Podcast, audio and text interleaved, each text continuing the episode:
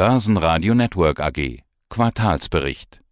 Guten Tag, mein Name ist Thomas Erath. Ich bin der CFO der Zumtobel Gruppe und bin zuständig für die Finanzen der Gruppe.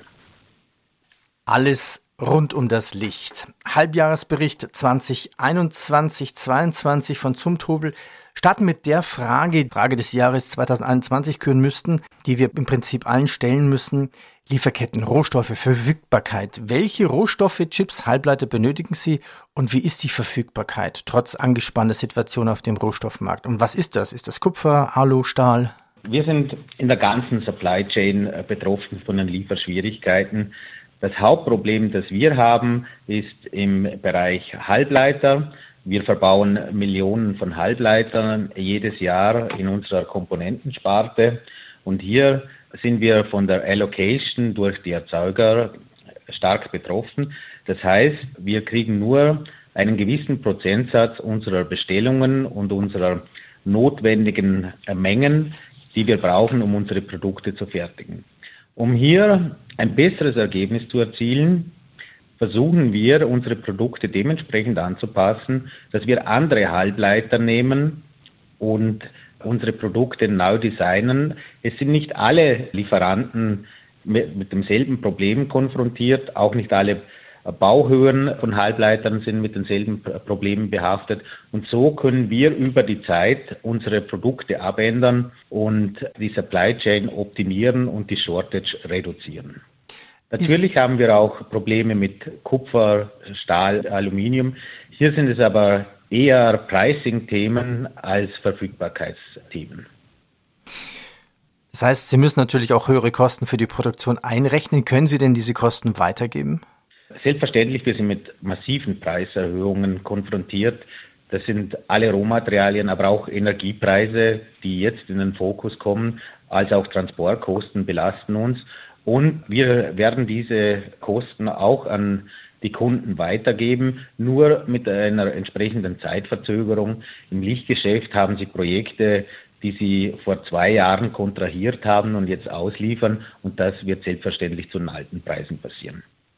Sie uns ein bisschen noch über Halbleiter sprechen. So, so ein kleines LED-Le, so ein Lichtle. Ist das auch schon quasi ein Halbleiter? Ist das auch schon schwierig zu bekommen oder sind es andere Komponenten? Also LEDs sind nicht so schwierig zu bekommen. Das sind ICs, Integrated Circuits. Die sind relativ schwierig zu bekommen, weil diese auch in vielen anderen Industrien gebraucht werden. Und die massiven Nachfrageüberhänge für PCs, Smartphones, aber auch für Autos saugen die Kapazitäten bei diesen ICs auch ab. LEDs sind sehr gut verfügbar am Markt. Einer der größten IC-Produzenten ist ja unter anderem AT&S, aber auch den anzupacken. Das heißt, Sie sind täglich am Telefonieren mit Ihrem Team bei diesen sogenannten Chip-Brokern. Wie, wie kann man sich das momentan vorstellen? Also, Sie sind täglich mit Ihren Lieferanten am Telefon und am Eskalieren. Über Brokerage ist es wenig aussichtsreich, dass Sie hier ICs bekommen. Ich kann Ihnen ein Beispiel geben. Ein IC, der vielleicht 11, 12 Cent kostet, wird zu 8, 9 Euro gehandelt bei den Brokern. Das rentiert sich, wenn Sie ein Auto bauen und 8 Euro mehr bezahlen für ein IC. Vielleicht brauchen Sie eine Handvoll ICs, dann rentiert sich das immer noch. Wenn Sie sehen, dass bei uns ein Produkt dann vielleicht 10, 15 Euro kostet bei den hochwertigen Treibern, können wir uns das nicht leisten, dass wir hier diese Preise auch aufrufen. Ja, absolut zu verstehen.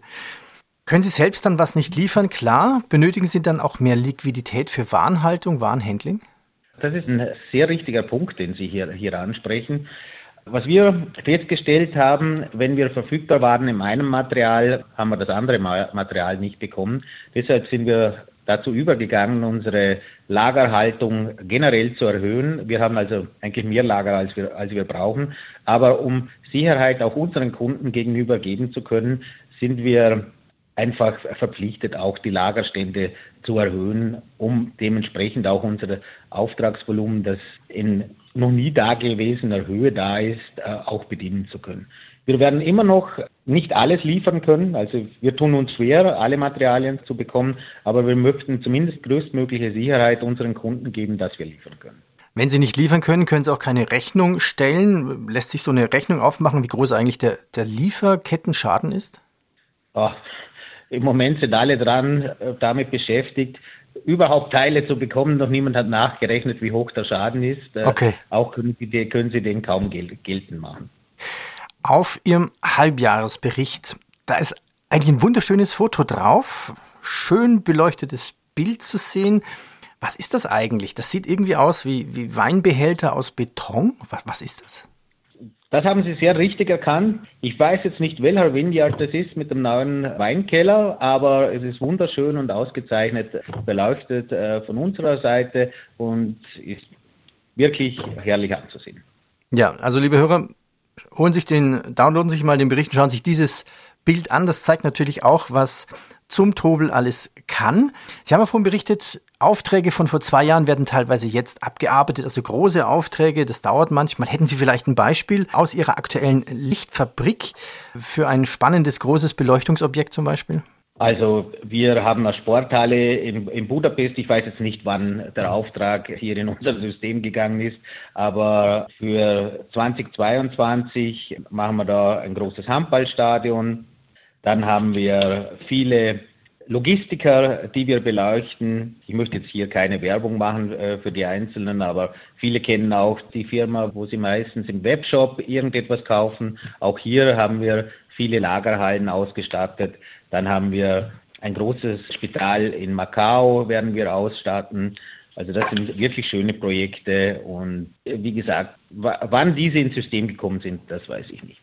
Corona Reloaded, Lockdowns. Wie ist denn der aktuelle Stand bei Ihnen? Haben Sie Kurzarbeit?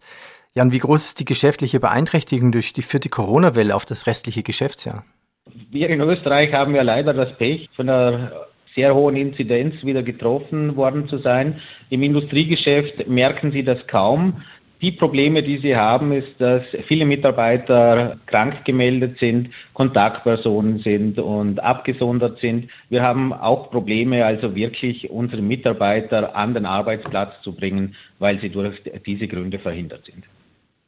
Ja, schauen wir auf Rezahlen. Umsatz H1 plus 10 Prozent, 567 Millionen Euro gerundet. Das Netto-Periodenergebnis plus 72 Prozent auf 23 Millionen Euro. Wie kann man diese Zahl vergleichen mit dem Corona-Jahr 2020?